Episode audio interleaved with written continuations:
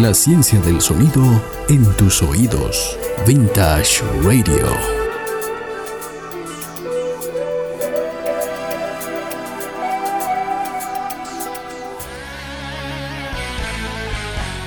¿Qué tal estimados amigos de Vintage Radio? Es un placer estar nuevamente con ustedes en sintonía. Eh, bueno, el día de hoy finalizando esta serie de especiales que fuimos eh, realizando durante todo este mes, siendo el mes patrio, el mes de, nuestra Bolivia, haciendo especiales de los discos más interesantes eh, que fueron eh, produciéndose en nuestro país. Ya habíamos hablado del disco El Inca de Guara, habíamos hecho una reseña del disco Y se te va la vida de Sacrilegio y también el disco Agónica de Alcohólica. Estuvimos conversando con quienes participaron en estos discos, con Nathaniel González en el caso de Guara, con Alfredo Chile Valdés de Sacrilegio y Walter Krapan. También estuvimos hablando con Vico Paredes en el caso del disco Agónica de Alcohólica. Y el día de hoy, para finalizar esta sesión, bueno, cerramos con broche de oro, conversando con el maestro Glenn Vargas y con la inconfundible voz de Daniel PC para hacer un especial y una retrospectiva de lo que fue el disco Ave Fénix de Track. Esta mítica banda que bueno, llevó a otro nivel a todo lo que fue el, rock boliviano de forma general, por la calidad de, artistas, por la calidad de discos que fueron produciendo, obviamente por los antecedentes musicales que cada uno de ellos eh, tiene en cuanto a discos que, que realizaron, por sobre todo Glenn Vargas, ya que desde que empezó con Trilogía y otras bandas más, fue creando pilares dentro de la escena del rock nacional. Comenzamos. Vintage Radio. Historia de grabaciones vistos desde un punto de vista técnico.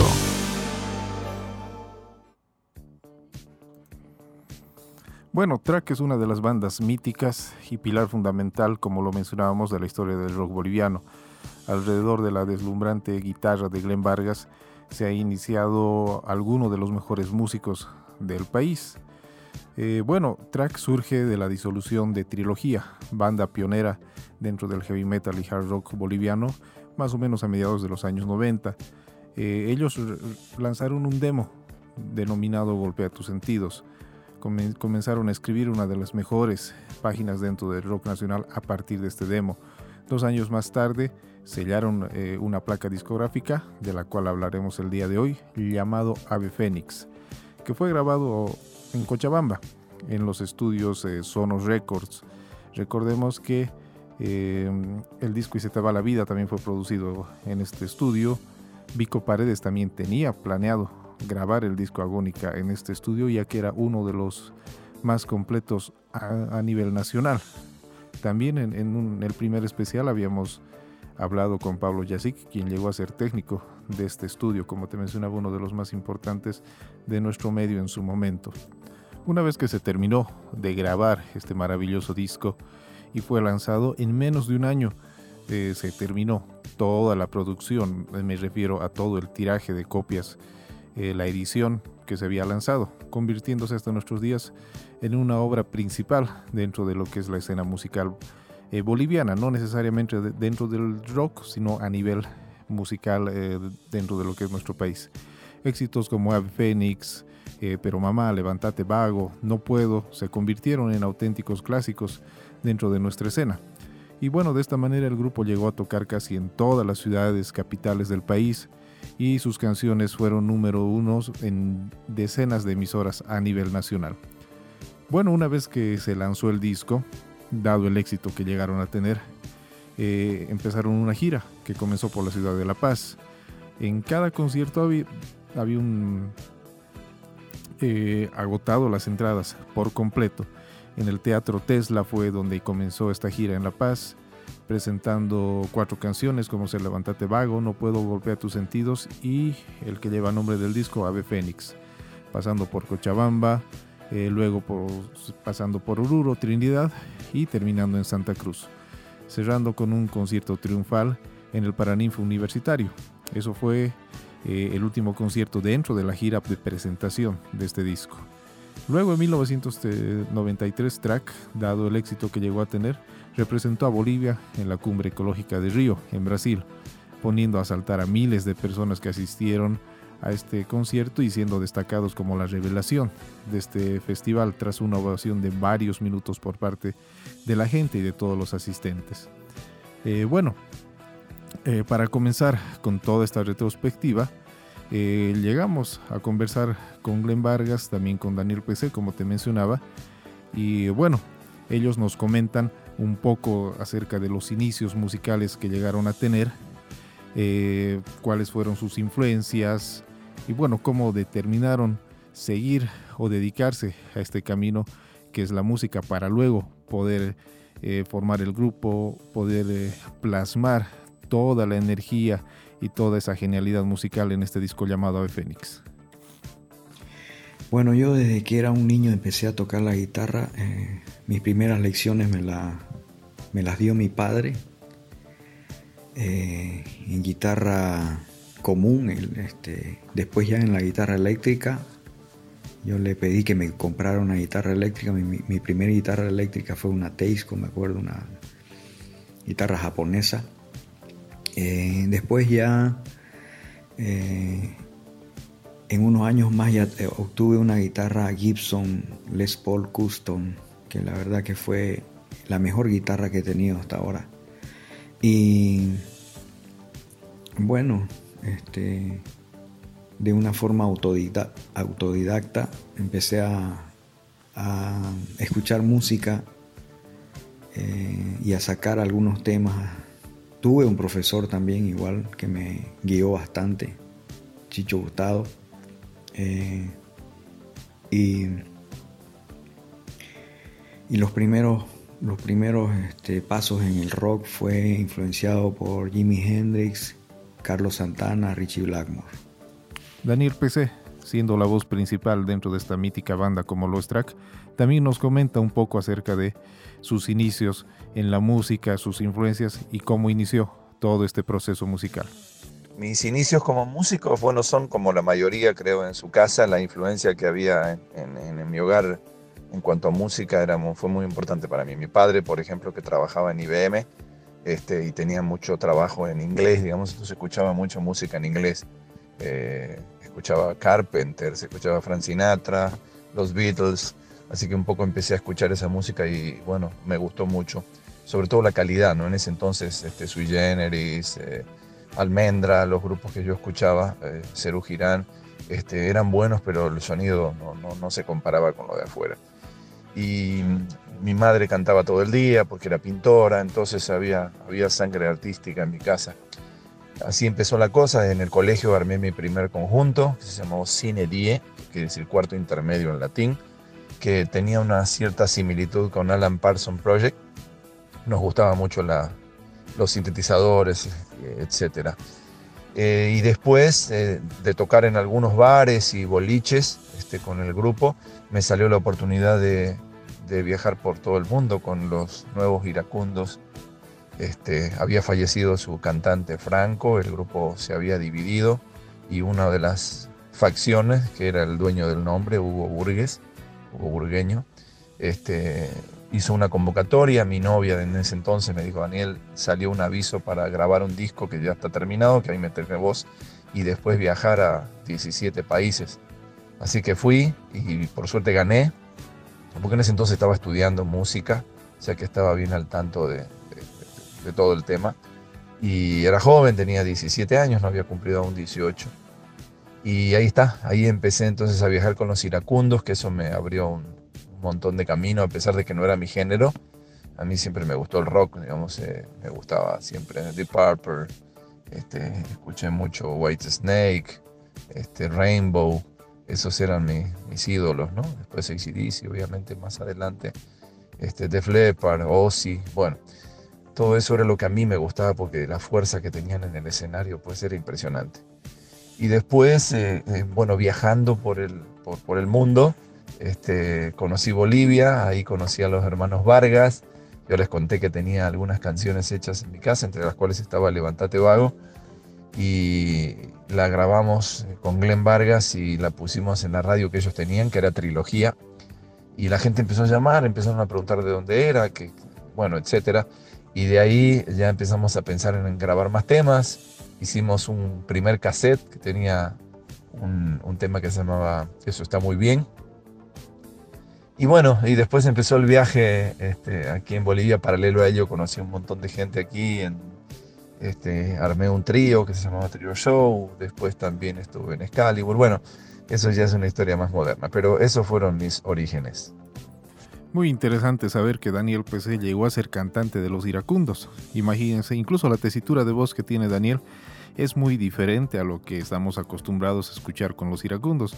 Personalmente me hubiera gustado mucho poder escuchar a Daniel interpretando alguna canción de, de, ese grupo muy famoso, por cierto, uruguayo, pero bueno, ese ya es, es otro tema. Eh, es bueno conocer estos datos antes de adentrarnos a lo que es la carrera de alguna de algún grupo musical o de algún artista como tal, porque todos esos antecedentes conllevan muchas cosas de por medio. Obviamente también interpretando otro tipo de música, eh, la técnica vocal o la técnica de interpretar un instrumento también va evolucionando. Entonces me imagino que eh, el haber interpretado canciones de los iracundos, como lo menciona Daniel, también le ayudó bastante dentro de lo que es eh, la técnica vocal o bueno, toda la genial interpretación que suele tener en los discos que va grabando o en escenario. Bueno, ya adentrándonos a lo que es la parte de la grabación del disco, mencionarte que dentro del disco, lo, como músicos, aparte de Glenn y Daniel, que fueron las cabezas en, este, en esta formación, eh, también estuvo eh, Raúl Moreno en la batería, que ya era un músico experimentado. Él llegó a tocar también como músico eh, de Rabito, un músico bastante conocido en su momento, finales de los 70, y bastante famoso. Raúl llegó a ser, a ser baterista de este, de este interesante músico. También en el bajo participó Roy Vargas, hermano de Glenn Vargas. Por cierto, eh, Walter Krappan nos mencionaba que Roy llegó a ser una gran influencia para él dentro de la parte musical, bajista de sacrilegio. Y también estuvo en los teclados Juan José Camiña. Eh, bueno, toda esta fue la formación que participó en la grabación de este maravilloso disco como lo es Ave Fénix. Dentro de la parte técnica precisamente estuvo Alfredo Valdés como asistente de grabación, eh, Eduardo Weiss, quien era propietario de estos maravillosos estudios como lo llegó a ser Sonos, y también estuvo Pablo Yacica, quien eh, entrevistamos como inicio de, todo, de toda esta serie de especiales. Y precisamente Pablo nos comentaba algunas experiencias acerca de la grabación de este mítico disco. Grabar al señor Glenn Vargas puede considerarse una experiencia así transdimensional eh, eh, verlo, el, cómo, el, cómo el Glenn acomoda sus Marshalls, así mete sus tres, con tres Marshalls graba. Uno lo pone así, el otro lo pone en otro ángulo, y el otro lo pone medio al frente, en otro ángulo. Pues, cada, imagínate, son tres Marshalls, cada uno dos micrófonos. Imagínate, son seis líneas. Y verlo grabar al Glenn, no, hermano, no, gracias, gracias. Eso es eso es de otro planeta. Tal cual nuestro querido amigo Pablo nos menciona, eh, Glenn Vargas, toda esa genialidad musical, la cual va mostrando, va plasmando, va demostrando en escenario, también lo va eh, interpretando en estudio. Cosa que eh, hoy en día es muy raro ¿no? ver en, músicos, en el sentido de que em, bueno, uno se concentra más en la parte musical, de no arruinar alguna parte, tener una sesión mucho más limpia, pero según lo que nos comentaba Pablo, eh, Glenn Vargas muestra toda esa esencia, toda esa pureza musical también en, estudio al momento de grabar. Y obviamente todo eso se, nota al, escuchar los discos de track, no solamente Ave Fénix, sino en los discos como lo es Explota el Cielo y bueno, muchos otros más que, lanzó. Track eh, se siente, se percibe toda esa energía que va transmitiendo al maestro Glenn Vargas. Bueno, continuando con la producción de lo que fue el disco Ave Fénix, precisamente el maestro Glenn Vargas nos comentaba esto al respecto. El disco Ave Fénix fue grabado en Cochabamba, en el estudio de Eduardo Beise, un estudio que en ese tiempo era uno de los mejores en Bolivia. Eh, teníamos 24 tracks en cinta abierta eh, una consola de 32 canales igual. Eh, y más que todo, yo optamos y quisimos, decidimos, mejor dicho, viajar para poder concentrar, concentrarnos mejor en lo que era la grabación, porque yo en ese tiempo tenía mi estudio de grabación, pero queríamos que otra gente se encargue de todo lo que es la producción, el sonido, la grabación, para que nosotros podamos concentrarnos solamente en la parte, digamos, de la, de la interpretación.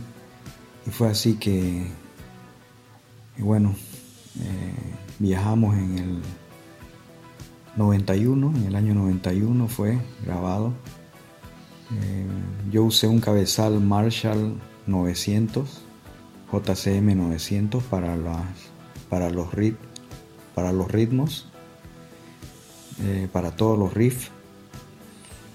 Y usé un preamplificador ADA MP1 para, para los solos. Y una guitarra Fender Stratocaster. Bueno, Glenn nos explica un poco todo el equipamiento que utilizó y obviamente también menciona eh, en dónde se grabó, como te lo habíamos ya dicho con anterioridad, y el formato en el cual se grabó, obviamente el año 91, donde, donde se produjo o cuando se produjo este maravilloso disco, el formato de grabación era completamente analógico. Ya Pablo Yasik, en, en la entrevista que le hicimos, él nos mencionaba que si bien se trabajó en, un reel de carrete abierto, también se utilizó pequeñas cosas digitales que recién empezaban a, a fluir dentro de lo que es la industria musical que si bien se utilizaba en el exterior, recién Sonos lo estaba implementando acá en, nuestro país mediante World Clock, mediante SMPT, muchos protocolos de sincronización que se utilizaba en aquel entonces y que obviamente te daba un producto mucho más cercano a lo análogo que lo digital. En realidad lo digital simplemente era un medio de sincronización. Y también Glenn nos menciona algo muy interesante, que si bien él tenía un estudio de grabación, prefirió alejarse de su estudio y concentrarse íntegramente en la música.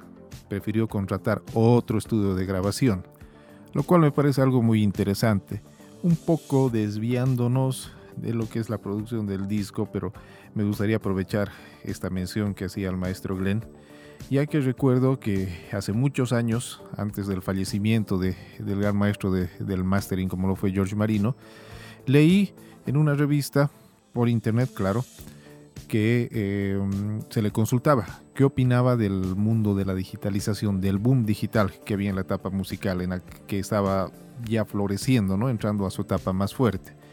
Entonces él mismo mencionaba que temía que toda esta digitalización fuera a crear un desequilibrio en la industria. ¿Desequilibrio en qué sentido?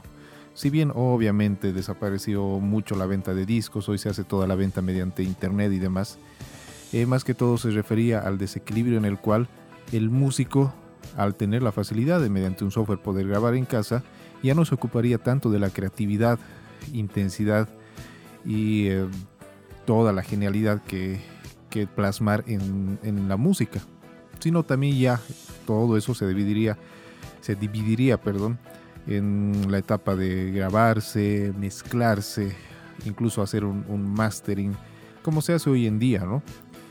Eh, él mismo mencionaba, yo no me imagino a mí mismo creando mis propios discos, ocupándome de la parte musical, ocupándome de hacer mis propios masters, porque eso crearía un desequilibrio en mi trabajo como ingeniero de mastering.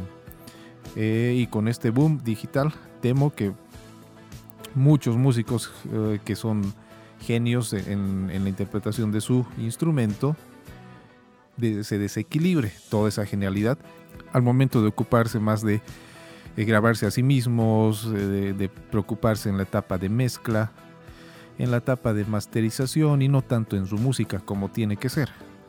Y bueno, palabras muy sabias que al parecer el maestro Glenn de, también lo aplicó, por eso decidió buscar otro estudio para concentrarse íntegramente en la música y dejar las, la parte de grabación, mezcla y demás eh, de todo lo que es la ingeniería sonora Ah, con otros, otras personas, ¿no? otros técnicos, lo cual creo que es lo más correcto que se, que se debería hacer. Y buscar un equilibrio más orientado a lo que realmente uno desea dedicarse, ya sea íntegramente hacer la parte musical, crear tu música, eh, ocuparte en composición y demás, porque efectivamente también coincido con el maestro George Marino que si un, músico se estresa con la parte de grabar, mezclar, masterizar y mm, más ocuparse de esa etapa que de la parte creativa, crea un desequilibrio y obviamente los discos eh, ya van perdiendo un poco esa esencia que se tenía antes cuando precisamente los músicos se ocupaban íntegramente de, de toda la genialidad que tienen y plasmarlo en una producción. Bueno, eso haciendo un punto aparte a lo que nos mencionaba Glenn, lo cual me pareció muy interesante y se me vino a la mente esta entrevista que le hacían al maestro George Marino, lo cual mencionaba algo similar. Eh, bueno, continuando con la producción de lo que, es Ave Fénix, también el maestro Daniel PC nos comentaba sus recuerdos y anécdotas y cómo él vivió la producción de este maravilloso disco. El proceso de grabación de Ave Fénix fue, fue muy lindo porque era el primer disco es con temas propios eh, y haciendo lo que me gustaba. De parte creo que en el mejor momento vocal o por lo menos cuando tenía mucha más fuerza y podía hacer cosas que hoy no puedo. Eh, así que nos fuimos a Cochabamba porque el estudio, el mejor estudio en ese entonces estaba ahí. Eh, si mal no recuerdo, era de la Sony, pero no me acuerdo mucho el nombre ahora. Eh, bueno, era un estudio grande y nosotros estábamos felices porque aparte Sony nos estaba bancando o iba a ser el sello. Y la grabación fue, fue bien minuciosa porque Glenn es súper este, especial para grabar. hasta, que no, hasta que no sale la toma que le gusta, no la acepta. Y entonces fuimos grabando, eh, claro, no teníamos mucho tiempo porque estábamos en otro departamento, obviamente no teníamos plata, como, como todos los músicos de rock, pero nos arreglamos, estábamos todos juntos, este, comíamos lo que podíamos, y, pero el entusiasmo era enorme. Este, tuve algunas complicaciones con algunas canciones, las que no compuse yo o las que no hice junto con Glenn, eh, porque originalmente el grupo cantaba con, con el cantante de Dixie, Antelo, y él, él canta mucho más alto. Yo soy barítono bajo, él, es, creo que es casi tenor. Entonces algunas canciones que ya se habían compuesto, como este, Lluvia Roja, eh, me costó un poco, de hecho me costó tanto que hubo que, en ese entonces se grababa en cinta, no, no era digital, hubo que bajarle eh, la velocidad a la cinta para que suene un poco más grave y después se la volvía a la naturalidad. Así que si escuchan eh, el tema Lluvia Roja, van a ver que la voz suena un poco extraña porque está, está casi medio tono subida mecánicamente. Después eh, las baterías eh, las hizo Glenn, contra todo pronóstico, no las hizo Raúl Moreno, que era nuestro baterista. O sea, las tenía en su cabeza Glenn, mejor dicho, y fue tocando parte por parte, eh, inclusive los platos separados, en canales abiertos. Bueno, fue todo un proceso. Las guitarras este, se hicieron con, con equipos Marshall. Este, la microfonización era muy moderna para ese entonces, o al menos para nosotros, y, sonó, bueno, sonó bastante interesante. De hecho, hoy en día lo seguís escuchando y suena bastante bien para ser una propuesta hecha en Latinoamérica.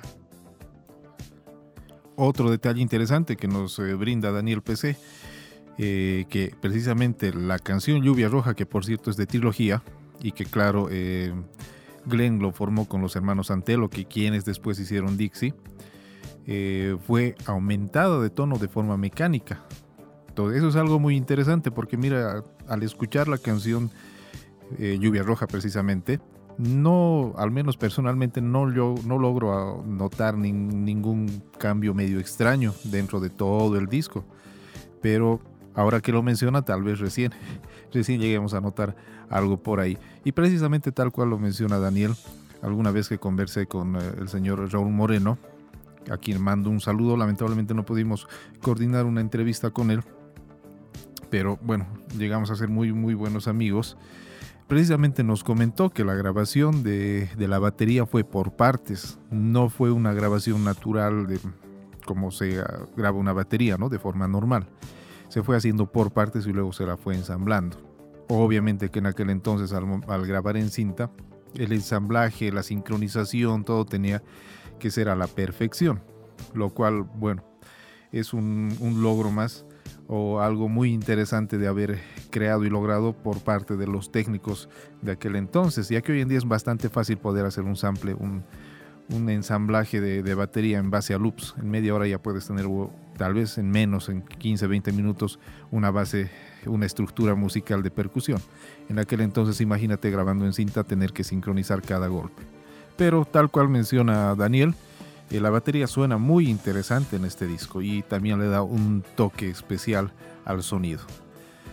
También habíamos hecho la siguiente consulta tanto a, a Glenn como a Daniel.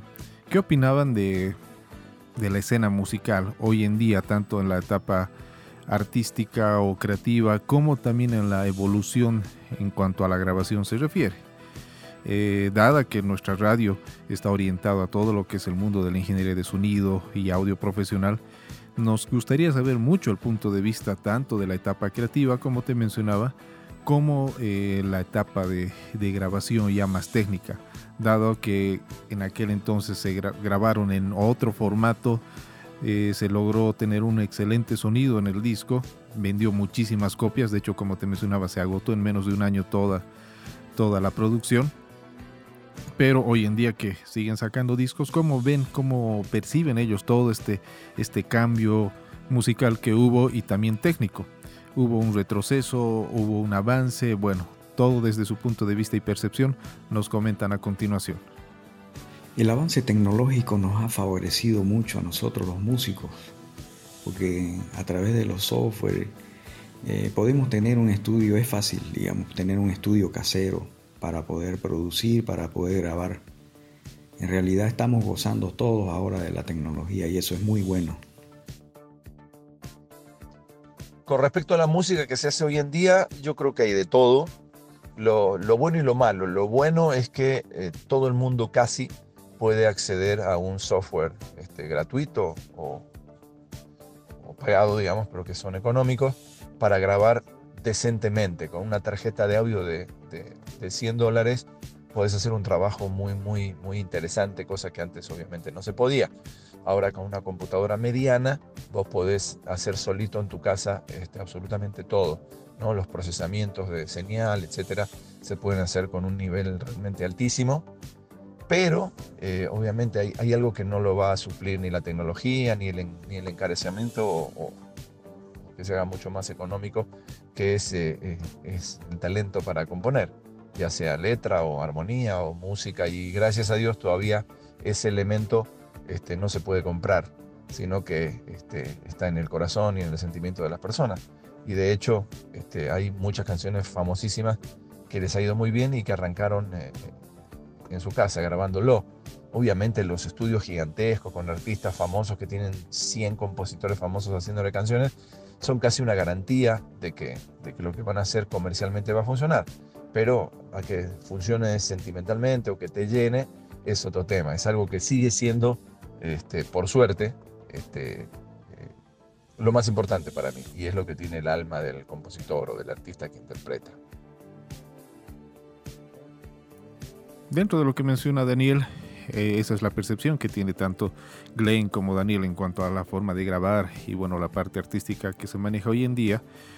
Tal cual menciona Daniel, eh, si bien hoy hay la posibilidad de grabar en casa, tener todos esos esa facilidad, como ya también otros personajes en entrevistas anteriores nos mencionaban, lo que no se puede comprar o lo que no te puede dar un software es la creatividad.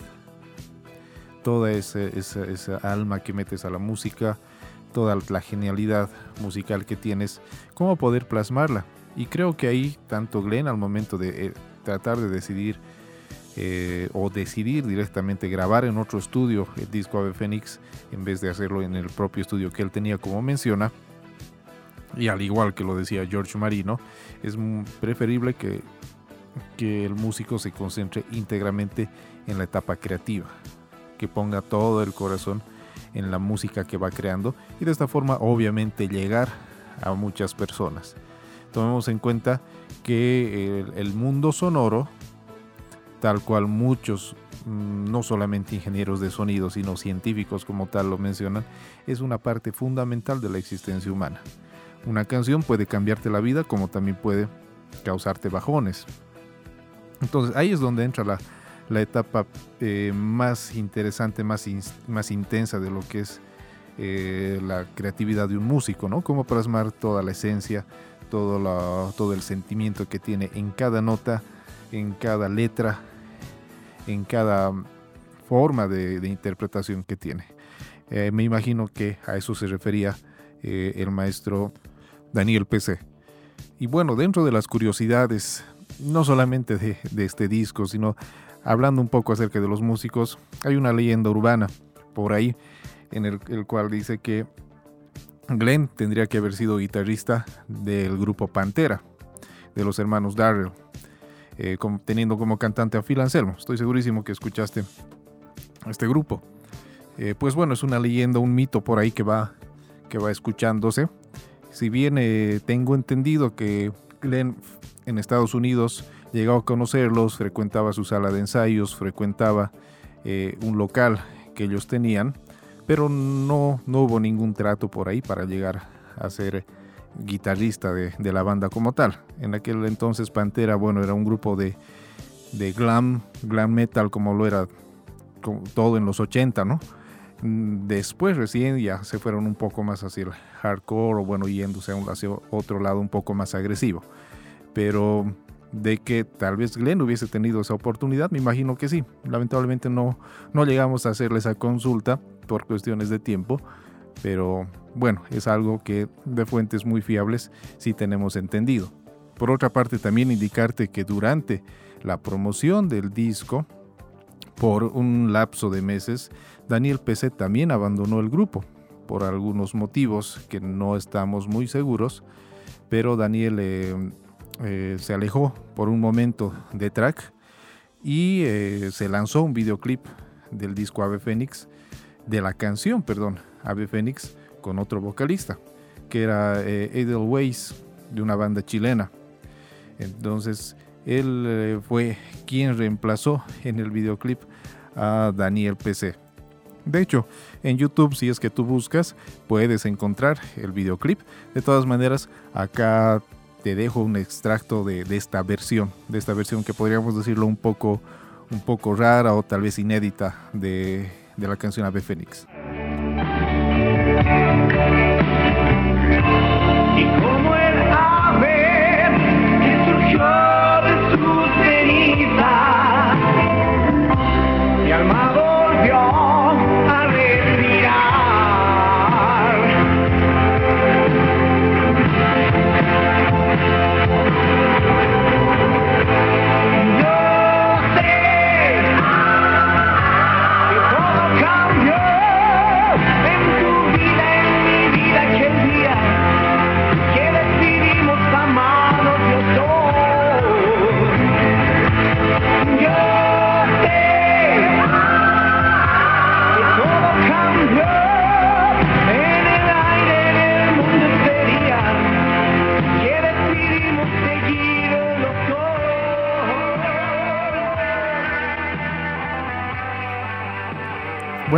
Percibirás o escucharás, la estructura musical es la misma.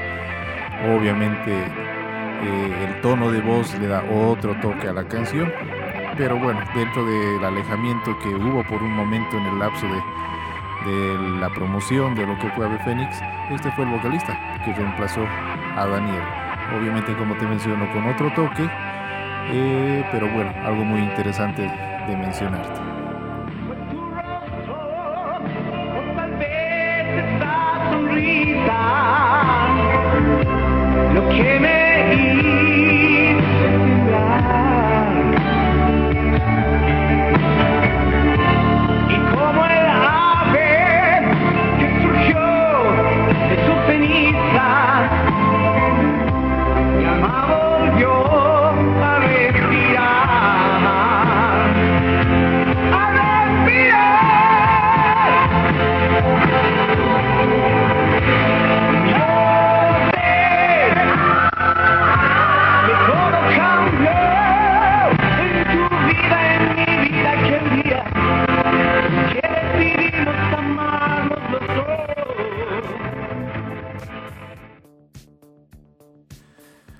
Fueron sucediendo en el proceso de, promoción de lo que fue Ave Fénix. Eh, bueno, quisiéramos agradecer la predisposición tanto de Glenn Vargas como de Daniel PC Eh, como te habrás dado cuenta, no pudimos hacer una entrevista en vivo, al igual que las anteriores, por el tiempo que tenía tanto Glenn como Daniel. Obviamente entendemos eh, las actividades que tienen, pero agradecemos bastante la predisposición que tuvieron para poder hacer una, una entrevista pregrabada y llevarte hasta tus oídos todo el proceso que hubo detrás de este maravilloso disco. Hoy en día Glenn más que todo se concentra en la etapa de, producción, de ingeniería en su estudio propio. Eh, Daniel Pérez está eh, dentro de lo que es la televisión, en algunos medios de comunicación, eh, trabajando, pero sin dejar de lado obviamente la parte de la música. Glenn también participó en otros discos, bastante exitosos por cierto, que si no están dentro del rock como tal, también fueron bastante exitosos, como lo fue el disco El Sapo de Azul Azul y el Cuarto Creciente de PK2, en el cual eh, Glenn participó o trabajó como el productor creativo. Y obviamente se nota ¿no? el toque que él tuvo en estos, en estos discos que no necesariamente tienes que ser seguidor del género rock para haberlos escuchado, porque en su momento sonaron bastante ambos discos. A partir de ahí Glenn siempre está produciendo y bueno, aún esperemos que Track siga lanzando mucha, mucha música por delante. Algo que también tenemos entendido es que el disco Ave Fénix no llegó a lanzarse en disco de vinilo, simplemente en cassette y en, en formato de disco compacto. La primera edición obviamente es de colección. Según nos comentaba un amigo que, por cierto, dentro de la coordinación de esta entrevista quiero agradecer a nuestro amigo Gonzalo Paz, quien es otro genial guitarrista, músico increíble también. Él nos ayudó a coordinar esta entrevista y a realizar este especial. Quiero mandar un saludo a mi querido amigo Gonzalo. Él nos comentaba también que es bastante extraño que Glenn Vargas, siendo el pilar de lo que fue la producción del disco, no tenga un uno de, los discos de primera edición. Y Gonzalo sí lo tiene y bueno, para la reedición que se hizo después, porque se volvió a relanzar el disco, precisamente solicitaron a, Gonzalo el disco para poder hacer un nuevo tiraje. Es algo bastante extraño, pero bueno, cosas que van sucediendo. No sé si Daniel tal vez tendrá eh, la primera edición del disco compacto que se lanzó en aquel entonces. Afortunadamente acá en mis manos yo tengo el cassette que fue lanzado por Sonos, bueno, por Salamandra Records y demás. Obviamente sería muy bueno que se pueda hacer una reedición en disco de vinilo, en formato de colección o por qué no en cassette.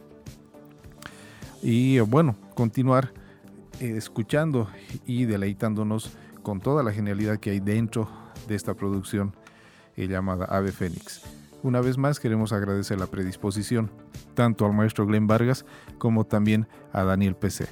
Ahora quiero agradecerle un saludo enorme a Vintage Radio eh, e invito a las personas a que escuchen esta magnífica opción y bueno, un abrazo grande y ojalá que nos encontremos después de la pandemia para darnos un abrazo enorme todos.